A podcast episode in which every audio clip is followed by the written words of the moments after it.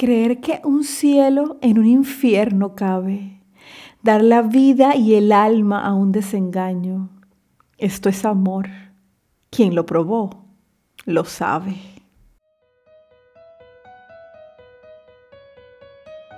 Está por iniciar un episodio más de la segunda temporada de Entre Poesías y Poetas, un podcast dedicado a la poesía en español de todos los tiempos.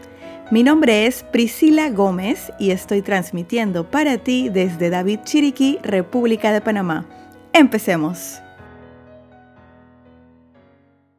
¿Qué tal amigos? Como siempre es un gusto saludarlos. Hoy domingo estamos cerrando el mes de febrero, el mes del amor y la amistad, motivo por el cual todos los episodios que llevamos de esta segunda temporada han sido dedicados al amor, esa fuerza que mueve el mundo y hoy no va a ser la excepción. Les cuento que hace unos días estaba viendo una serie española. A mí me gusta mucho la televisión española.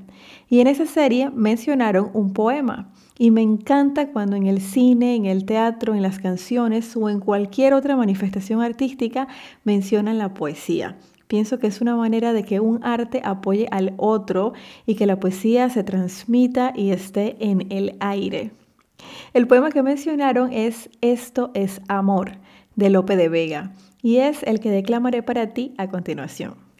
Para entrar un poco en contexto, te menciono que Félix Lope de Vega Carpio nació en Madrid, España, el 25 de noviembre de 1562 y murió en el mismo lugar el 27 de agosto de 1635.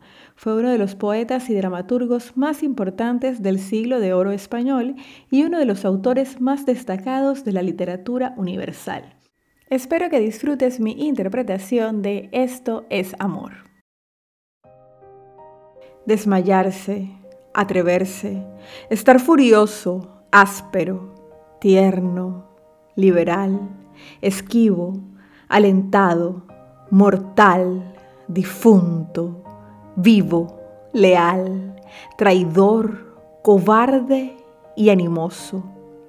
No hallar fuera del bien centro y reposo, mostrarse alegre, triste, humilde, altivo, enojado, valiente, fugitivo, satisfecho, ofendido, receloso, huir el rostro al claro desengaño, beber veneno por licor suave, olvidar el provecho, amar el daño.